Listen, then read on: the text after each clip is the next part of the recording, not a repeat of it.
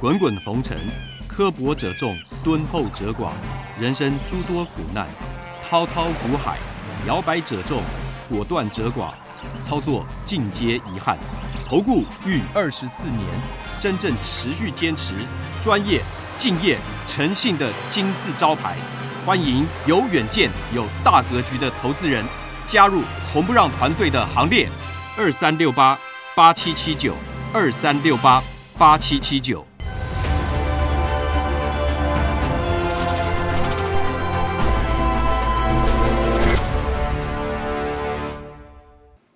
每天节目先公告，君子合作，丑话实话先公告。如果有人想参加会员，请看清楚。这四点，第一个马后炮、事后评论的不要参加，这样子没办法合作，因为没有办法提升绩效，会影响我的心情，也会影响到全部会员的权益。第二个，认为自己付了会费就最大，心态上有这样的心态的不要参加，大家平等，互相尊重。赔钱的时候就认为就是对不起会员，如果有这种心态，你不要参加。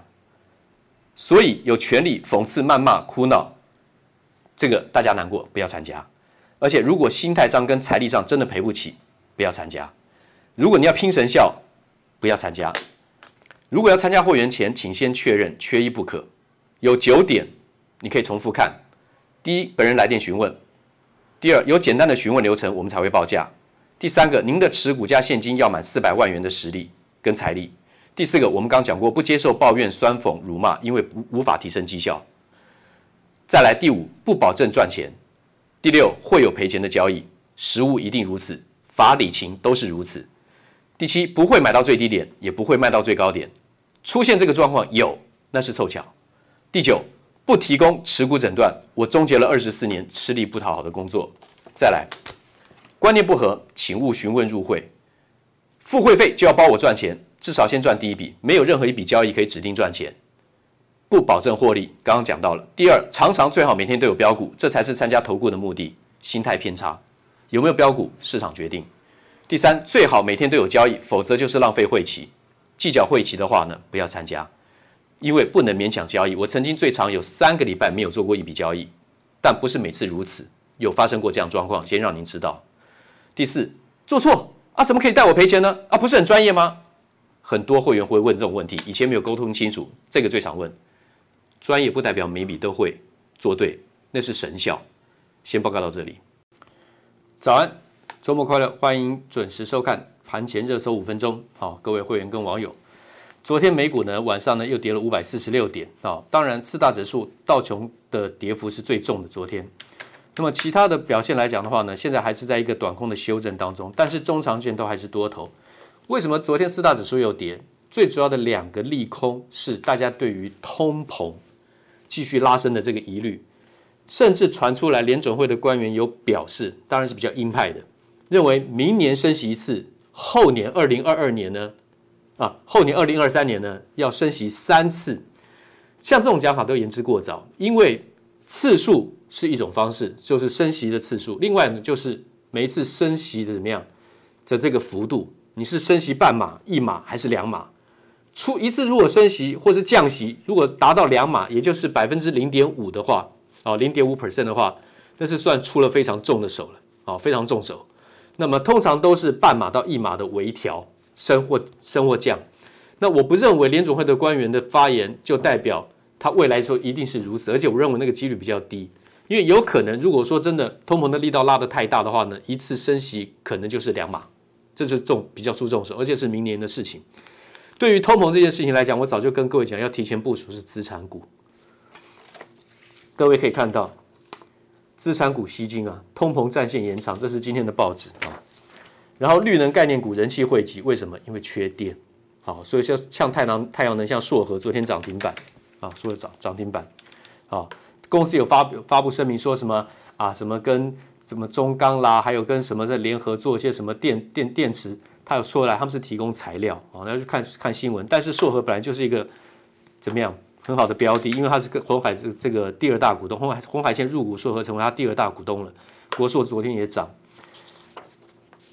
美国联准会明年升息几率大增。刚刚讲到昨天美股重挫的两个原因，第一个就是因为通膨，所以升息的速度会加快；第二个就是还是疫情扩散的问题。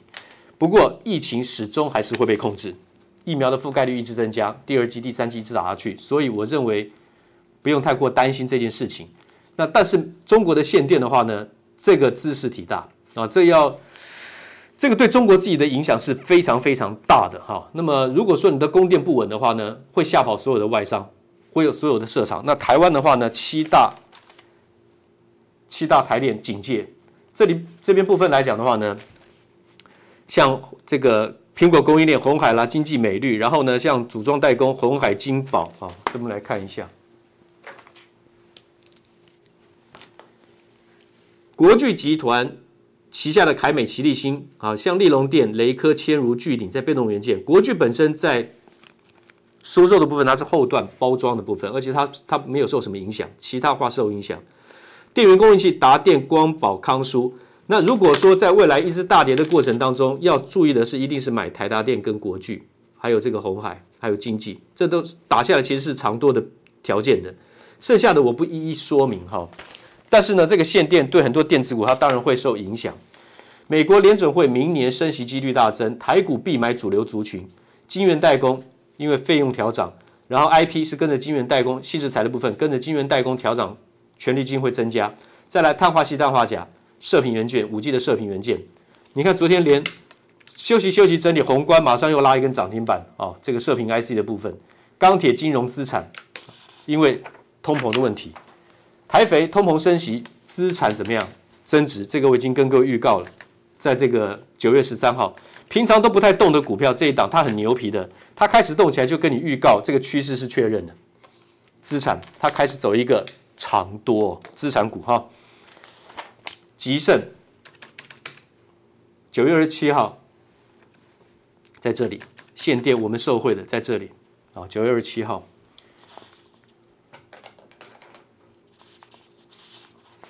丽丽，这是昨天九月二十九号我跟会员做内部报告的啊。那么昨天这个丽丽的话呢，也是涨停板，吉盛也是涨停板。然后南纺，这也是昨天对内部会员的，这个我没有公开给网友哈。这昨天我在对内部会员的，这些都是我们锁定所有我们预先要观察，然后呢要部署的选项各国的选项。然后太阳能，这个我已经跟各位讲了啊。硕和新世纪昨天也是跟各位讲这个太阳能的部分，硕和昨天拉了涨停，然后国硕也是大涨啊，国硕太阳能。所以说昨天我们有个别有有组别的会员，当然手上有提前部署到这些股票的话呢，它会有涨停板，好强势的表现。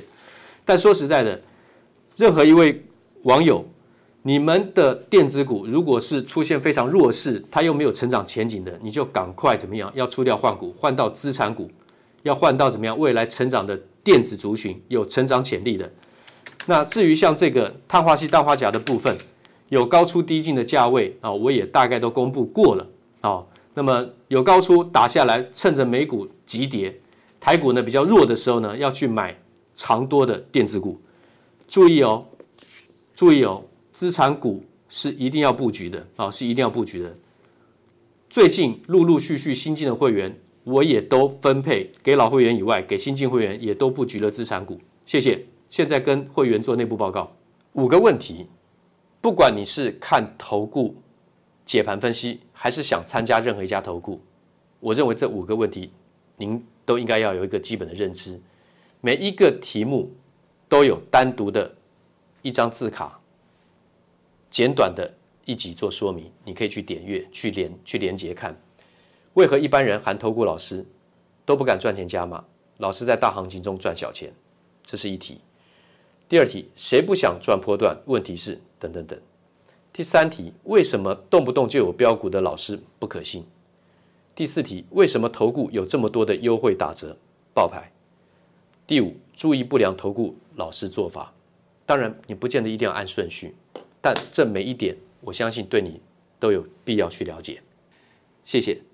滚滚红尘，刻薄者众，敦厚者寡；人生诸多苦难，滔滔苦海，摇摆者众，果断者寡。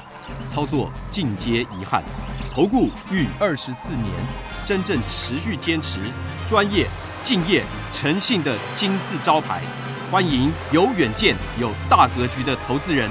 加入红不让团队的行列，二三六八八七七九，二三六八八七七九。